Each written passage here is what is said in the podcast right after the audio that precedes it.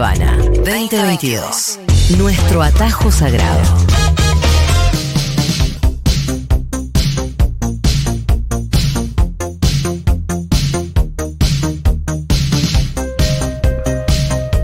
Bueno, muy bien, momento de saludarlo al señor Luca Fauno, que no se encuentra presente, pero bueno, de alguna manera sí, de manera remota, como en estos tiempos. Hola, uy, te Uy, escuchamos escucha, bajito. sí. ¿Dónde estás? A ver, ahí no, Ay, sí, estoy acá, sí. estoy acá en casa. Claro. Hoy me Ay, tocó sí. temitas de laburo, así que por eso no ando por allá. Pero estás bien. Sí, eterna. Bueno, ¿Cuántas, cuántas Eterna, pandemias más me quieren enfurecida, mandar a mí? enfurecida. Enfurecida y eterna, obvio. ¿Cómo andan?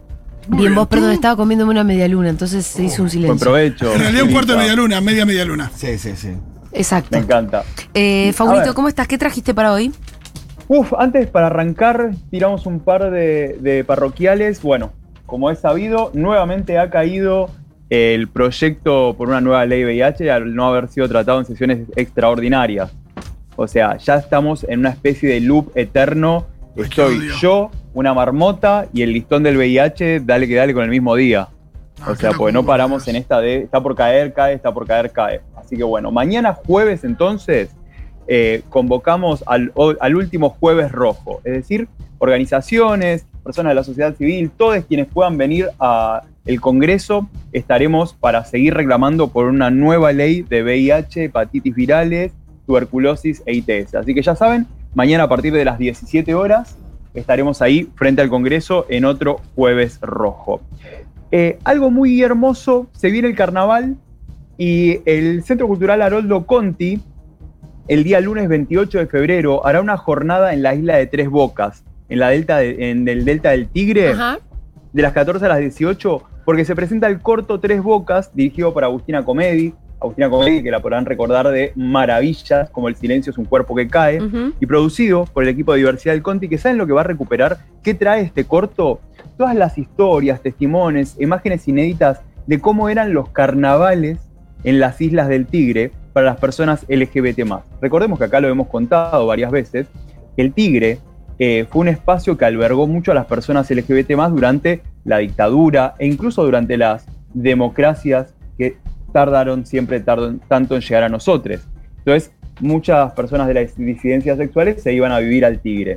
Bueno, esto, este corto Tres Bocas recupera todos los testimonios e imágenes. Y el día lunes 28, de las 14 a las 18, en la isla de Tres Bocas, habrá proyección del corto, charlas, se va a poner una placa, así que entren a la página del Centro Cultural Haroldo Conti, que ahí Sí. está toda la información. Sí, y ahí para ir, eh, creo que con la lancha eh, colectiva tenés que. La estación es tres bocas, ¿no? Hay que Sí, averiguar, pero no, pero no es complicado y, es- y también es, es un lindo paseo para ir. Y está bueno ir también en ese sentido. Total, Fito, además también va a estar Mosquito Sancineto, que es un gran referente, contando sobre todo esto. Y bueno, obviamente vamos a poder ver el corto de Agustina Comedi con la gente de diversidad del Conti, que son muy lo más. Así que métanse, fíjense eso. Y incluso si no pueden ir el lunes, después cuando esté el corto subido, acá lo vamos a comentar y lo vamos a poner en las redes. Y por último, antes de meternos en la columna del día de hoy, eh, les quiero contar una novedad que el día 15 de marzo, 15 de marzo comienza el juicio contra Analia de Jesús Iggy, contra Iggy. Recordemos que Iggy es eh, una lesbiana que fue atacada por un grupo de hombres, por defenderse es llevada, es presa y ahora es juzgada. Así que Iggy, eh, estamos todos obviamente agitando por su absolución. Lesbiana presa por defenderse, comienza el juicio el 15 de marzo. Tenemos tiempo, obviamente, lo tiro ahora como un preview. Eh, volveremos a hablar de esta situación más a fondo y sin lugar a duda, desde acá, tanto desde este espacio como siempre, ¿no? Desde toda la radio vamos a seguir el juicio contra Iggy. Por Ahora supuesto. Sí, está, está muy heavy esto, ¿no? Presa por defenderse. Increíble. Entonces, lo tiramos ahora, como decíamos, como un adelanto, pero lo iremos tratando y lo de siempre. Esto, esto no se trata solamente en esta columna, sino que todo Futurock ha hablado y seguirá hablando de esto. Eh, nada, les contaba, el día 19 de febrero, o sea, el viernes pasado, el sábado pasado, perdón, fue el día contra la homofobia en el deporte. ¿Por qué es esto? Eh, porque se recuerda el nacimiento de Justin Fallanou. Justin Fallanou fue un jugador eh, de fútbol británico eh, inglés que en el año 1981 fue el pase más caro de la historia para un jugador negro. O sea, ¿pero qué pasó con Justin? Como era gay, obviamente eh, lo, lo, expulsaban, lo corrían, lo maltrataban, vivió mucho LGBT odio, todo esto siempre en un contexto en ese momento enclosetado, entonces comienza un gran declive. Nosotros hemos hecho columnas, así que las pueden buscar en YouTube y demás, pero ¿qué pasó? Finalmente Justin se termina yendo de estos clubes, termina en Estados Unidos, en Estados Unidos lo denuncian, lo acusan de un abuso que luego quedó en la nada y finalmente se suicida. Entonces, su familia, incluso su hermano, que en su momento, en ese momento, como que le dio mucho la espalda, con los años entendió la situación. Eh, su sobrina creó la fundación de Justin Fallanou contra el odio, el racismo, las situaciones de salud mental y el homo-odio en los deportes. Entonces, por eso se instala el 19 de febrero como el Día eh, Mundial contra el homo-odio, el LGBT-odio, eh, si bien van a ver que a veces, eh, o casi por una nomenclatura, se habla de LGBT-fobia, que está bien porque es lo que se utiliza, preferir hablar de odio, porque la fobia es un miedo irracional. Mira, eh, esa te la discuto. Total, venga. Porque, porque la fobia también es algo estructural. Por eso, por, sí, sí, por eso digo que también está bueno, Entonces, está bueno repensarlo. Eh, no, lo, no es que no lo expulso para mí- completo. por eso, vos puedes tener eh, la acepción como que la fobia en realidad parece eh, casi un problema, eh, una enfermedad, eso exculparía al que odia, y con el odio, bueno, lo que estás poniéndole es esa, Claro. esa, esa carga al individuo que odia. Pero la fobia también me parece que lo que hace es dar cuenta de un problema estructural, Ni hablar. A mí lo que me pasa es porque que... el odio no es individual también, es social. Total. Lo que me pasa con la palabra fobia es que tiene ese pequeño pivote de entre lo, lo, lo- lo irracional, lo que surge y demás. Con todo, y cuando hablamos de odio ya es algo más centrado. Pero por eso no me parece que sea eh, expulsivo. ¿Viste? Cuando dicen LGBT fobia y abajo te responden, no es fobia, es odio. Y es, bueno, ¿cuánto sabes y qué suerte que me lo posteas? No sabes cómo me importa. A mí me parece no que son discusiones interesantes. eh, Total, pero por eso, ¿viste? Cuando- Cuando te lo hacen por correrte para izquierda. Sí, porque- no, la pava por de la like, corrección política más bien me Eh, tiene bastante no, por harta. ejemplo, en el caso de la gordofobia y el gordodio, que, que vale igual la, la discusión, por ejemplo, me parece interesante tomar la idea de gordofobia no como rechazo a una persona gorda, sino como la, el miedo o la aversión a ser uno gorde. Total. Que a mí me parece que puede entrar en juego esta que, que digo, es cultural, pero está tan calado dentro que hay una especie de, de miedo a uno ser gorde que podríamos decirle gordofobia también. Total, ese pánico irracional que directamente te, te agarre y que lo veas y ya que sea algo, casi te diría hasta instintivo o una reacción del cuerpo. Entonces, eh, es muy interesante. Sí me parece, y, lo, me parece súper bueno que lo hayas traído, Julia, es esto, es pensarlo como, repensar y no como algo, viste, eh, directamente cancelatorio de la otredad. Es como este, esta frase y esta respuesta busca like, es como, mira, sigamos construyendo. Entonces, eh, por Justin Fallanou es que se crea esta fecha. Pero Justin no fue obviamente la única persona que atravesó situaciones como esta. Hoy me gustaría traer a Billie Jean King. Billie Jean King Sí. es una de las tenistas más importantes de la historia. Tiene en su haber 39 títulos de Grand Slam. En el año 1973, Billie Jean eh, fue protagonista de, una, ba- de un hecho deportivo, pero también espectacularizado y a la vez activista, que fue la batalla de los sexos. Claro, hay una película con Emma Stone y Steve Carell. y Steve Carrell, así es. Esa película también la recomendamos mucho, Batalla de los Sexos. ¿De qué trata esta película? El 20 de septiembre de 1973, Billie Jean King se enfrentó en un duelo con quién? Con el ex tenista, en un duelo obviamente de, de tenis, ¿no? Eh, con el ex tenista Bobby Riggs. Bobby Riggs, que para ese momento ya estaba retirado, pero había llegado a ser, por ejemplo, en el año 1939, el número uno de los tenistas amateurs y era una persona bastante despreciable, machista, que decía que las mujeres sobraban en el mundo del tenis, que las mujeres no tenían que hacer nada dentro del mundo del tenis. Entonces se da esta batalla de tenis que la gana Billie Jean King. ¿Y por qué digo que no fue algo solamente deportivo, sino algo también activista? Porque esto le dio el pie, por ejemplo, a que ella amenaza, o sea, ella amenazó con boicotear, por ejemplo, el abierto de Estados Unidos si las mujeres no recibían las mismas sumas de dinero en premios que los hombres, por ejemplo. Claro. entonces, este, ganar esto, legitimar esto, es lo que le dio esa voz, lo cual me parece, por un lado, terrible que le tenga que ganar a este rancio y demostrar todo esto como para elevar su esto que es tan justo, ¿no? Como, che, los premios para los hombres, que sea lo mismo para las mujeres. Pero bueno, ella, total, o sea, es como, obviamente que es celebrable, pero a veces es como algo que directamente, porque nacés con un pen y decís, eh, miren, soy un hombre, ya lo tenés, desde lo no hombre, ni siquiera te hablo de ni orientaciones sexuales, ni identidades de género, hablemos de lo hombre y lo no hombre. O sea, directamente el no haber nacido hombre te lleva a esto. ¿Qué pasa? Eh, bueno, terrible, increíblemente ella, Billie Jean, ¿Qué, sucede? Eh, se empieza a hablar en los medios, se decía que ella era lesbiana y ella lo negaba. En una entrevista creo en el 75 con Playboy ella lo niega.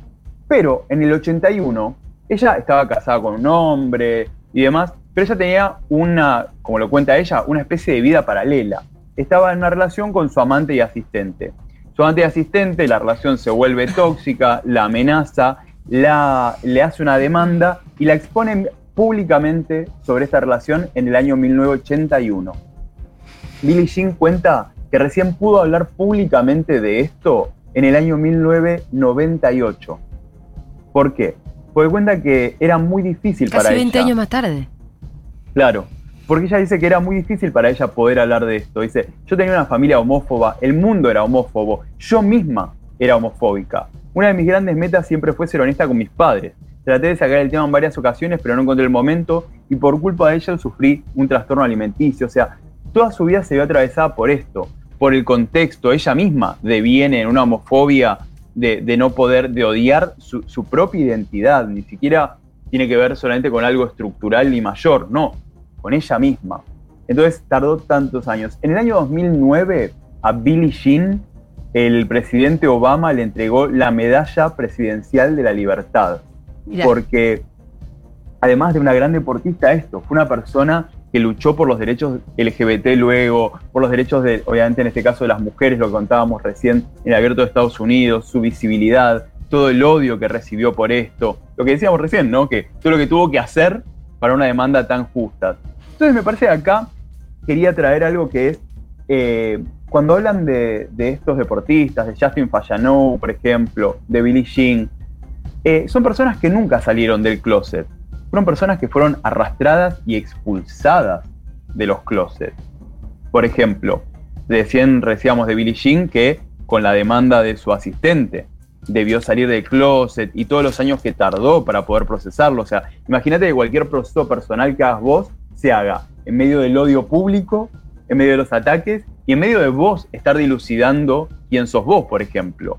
Después, Justin Fallanou, les recomiendo mucho que busquen eh, la tapa del diario The Sun, un, me encanta decir esto, tabloide amarillista, que directamente creo que, chiquis, no le entraban más espacios para poner I am gay, pero la palabra gay, si, si buscan esa tapa de Justin Fallanou, diario The Sun, la palabra gay, o sea, directamente te das cuenta que pasabas, o sea, un clickbait analógico, podríamos decir. Sí. O, sea, porque vos pasabas y veías eso y era como, ¿qué? Eh, y lo tuvo que hacer ¿por qué? Tuvo que hacer esa tapa de diario y vender esa historia porque estaba en las últimas económicamente, porque nadie lo contrataba por ser gay, porque la pasó muy mal, porque cayó en un declive emocional y, y todo esto. Entonces, él no salió del closet. Él no fue y dijo, che, vamos al diario de San a sacar. No, él directamente fue, che, no tengo un mango. Bueno, de San, ¿cuánto me das por esta historia? Vamos por ahí. Entonces, cuando hablamos de estos casos, no hablamos de gente que salió del closet, sino que fue expulsada, expuesta, violentada y demás. Y todo esto me hace pensar en hoy en día, por ejemplo, cuántos jugadores de fútbol de las primeras ligas y demás en el mundo conocemos que sean varones cisgénero gays. sea, yo hoy en día conozco a Josh Cavallo de Australia nada más. No, hay, es un puñado muy pequeño y ninguno con un perfil especialmente alto, ni, ni un jugador famoso a priori. Claro. Quizás más conocido por haberlo declarado que por que, que por el hecho de, de, digo, por, por ser La futbolista parte, primero. claro, sí. la parte deportiva. Total, Sí, y es muy loco porque eh, en términos de, de porcentaje de la población, es como está. Est- est- Estaría subrepresentado a un nivel como ridículo. Es ilógico, claro, Claro. matemáticamente no tiene lógica. Y me quedé pensando No, tal- una palabra. totalmente. Me quedé pensando en una palabra que acabas de decir, Fito, que, que yo también la utilizo un montón, y es declarado, ¿no? Uno, uno se declara. eh, y, y declarar está en algo a veces tan, tan de los ámbitos, tan de los fueros, o como cuando dicen confesó. Sí, confesó es un poquito peor Sí, que declarar. Declarar sí, tiene sí. menos Sí. carga eh, Sí, moral, si querés. Sí, sí. Ni hablar, pero viste es más jurídica. Pero yo cuando leo confesó, No, confesó juro se me, tremendo. se me congela la sangre. Sí. Sí, yo declaro lo decía más como enunciado, No. como, como explícito. Total, yo, yo la uso, la uso mucho y me, ¿no? Yo también la, la superuso, pero me, me reinteresa eso. ¿Y por qué lo nombré a Josh Cavallo? Porque Josh Cavallo, eh, jugador australiano, dijo algo. Y dijo, che, yo tengo miedo de ir a jugar el Mundial a Qatar. ¿Por qué? Porque Qatar es uno de los países del mundo en los cuales, por ser una persona LGBT, por ser una persona no heterosexual, te matan. Sí, aparte ya dijeron que no querían las manifestaciones de cariño en- públicamente, Sí. entre hombres, entre el mismo sexo. Total, igual lo ampliaron, viste, como que lo, lo dibujaron a todas las personas, eh, como, como esta idea, viste. Como que de- tampoco los héteros tampoco. No, de hecho, eh, a ver, acá hay algo súper interesante que es, ¿y el mundial anterior dónde fue? Rusia. En, en Rusia, o sea, básicamente. Lo es- mismo. Pero Sí. Claro, chicos. Pero fueron por eso. sí. Es como, che, qué bueno, eh, re voy a ir a Rusia, o sea. no, claro, al final es un terror ir a cualquier lado. Total, o sea, todas las sedes que van eligiendo son sedes donde yo, directamente por ser yo, directamente muerto. Sí. Y, pero hay algo que, que me parece eh, importante, que tiene que ver con, esto no es un reclamo de trolos. No estamos hablando, miren, somos los trolos, vinimos a quejarnos, esto no es contra el fútbol, porque Yuke, todo el mundo, saben que a los trolos nos gusta el fútbol. Eh, estos son reclamos de derechos humanos. O sea, no estoy diciendo, che, no, o sea, yo quiero que el próximo mundial lo hagan, ¿entendés? Con RuPaul. Qué mal no estaría. Pero, ¿Te gustó? claro. esa Una me- buena me- idea. Se me acaba de ocurrir y que, que es mi mundial. De hecho, cualquiera, cualquier persona que esté viendo y haya visto el capítulo de ayer de UK versus The World, algo tenemos que hablar. Ok. Pero bueno. Eh, pero más allá de eso, digo, lo que estamos hablando son de derechos humanos. Bueno, lo que está sucediendo ahora con, eh, con esta mujer mexicana condenada a 100 latigazos en Qatar, que ella es parte de- del mundial, de la organización del mundial, y ahora hay una mujer mexicana que fue condenada a 100 latigazos y 7 años de cárcel por denunciar un abuso sexual en Qatar.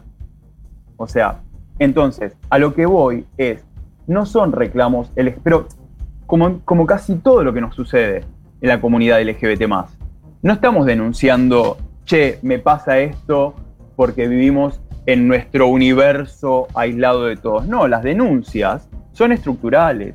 Entonces, que eh, sigamos viendo una sociedad que siga avalando los mundiales en países como Qatar, que siga avalando los, mundiales en Rusia, de nuevo, no tiene que ver solamente con nuestras identidades o lo que nos pasa, sino con temas de derechos humanos en general. O sea, y, y también es esto, es pensar, che, nosotros no estamos por fuera de los deportes. O sea, nos encanta. eh, O lo, veo, lo vemos mucho ahora con, con el fútbol femenino acá en Argentina, que hace poco, acá mismo en Seguro, le hablaban de la pareja de, de jugadoras que se casó. Entonces, ¿por qué esto mismo no sucede dentro de los ámbitos del fútbol masculino? Que además también es masculino que es masculino cis, cisgénero. Porque lo trans, o sea, está, si está apenas representado en lo femenino, imagínense en lo masculino y en lo masculino de primeras Claro, ligas. Claro, totalmente. Entonces, me parece que más allá de las críticas, las críticas son apuntadas para que lo pensemos en macro, para que lo pensemos en, che, esto no es algo que solamente eh, los torolos, eh, las tortas, trabas, maricas, vino, binarias y demás. No, porque yo imagino que en todas las ligas, o sea, de, todo, de toda la liga de primera, de, de la B, de la C, de, de todas las, las ligas, existe una liga C de fútbol. Eh, sí. Sí, sí, Sí, sí. sí. Sí, sí.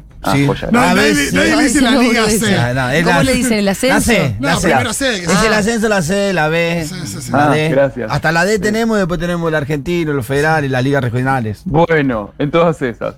Eh, La Liga bueno, C igual es rarísimo. Claro, gracias. A lo que voy es, dentro de todas esas ligas, seguro que hay personas, seguro que hay maricas, seguro que hay trolos, seguro que hay no binarios y demás. Y no se lo pueden pensar, no se lo pueden replantear, porque claramente saben que salir, o sea, hace poco pasó también con un basquetbolista, o sea, que en el partido lo, pero le llovieron todos los insultos homófobos que se le podían eh, caer acá en Argentina, o sea, en la Liga Nacional de Básquet fue. Sebastián Vega fue el que recibió varios cantitos homofóbicos, que no son cantitos, es violencia. Entonces, sabemos que la otra vez eh, un en esta fundación, la, la fundación de Justin Fayanú, un, ¿cómo se llama? Un jugador de fútbol británico también decía, soy gay, pero jamás lo diría porque sé que me, básicamente, me crucifican. Claro. O sea, entonces de vuelta, no es algo solamente de las personas LGBT es, necesi- es algo que necesita ser revisto por toda la sociedad. Y ahora no, pero en, estas, en este año, ¿saben lo que me gustaría que hagamos? Una buena columna donde todos nuestros oyentas, oyentes, oyentics y demás torolos nos cuenten cómo fue su relación y cómo han pasado por el mundo del deporte Sí. y cómo lo ha recibido. Eh, que la tuya ya la conocemos, pero en, en esa ocasión nos vas a volver a contar. No, y te juro que en estos días tengo que ir a la casa de madre y voy a llevar las fotos de, de mía recibiendo el, el trofeito de fútbol infantil. Y hay una foto también de todo el equipo de fútbol, todos con la rodilla para un lado y yo para el otro, porque es tan evidente. Por favor, trae esas fotos. Luca Fauno, por seguro Así la sea. Ivana pasó. Muchas gracias, Nos vemos señor. el sábado, les amo. Hasta el sábado. Chau, chau.